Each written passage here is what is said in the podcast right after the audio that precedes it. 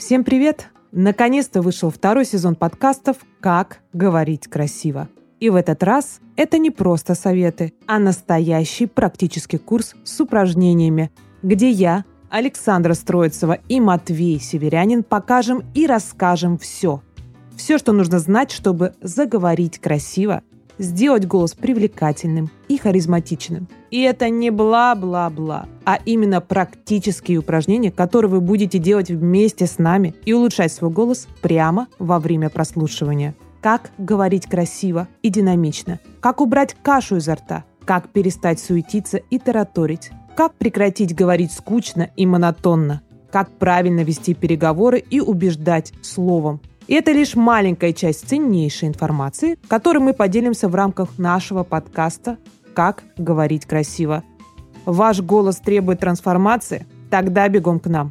Мы уже начали? Услышимся.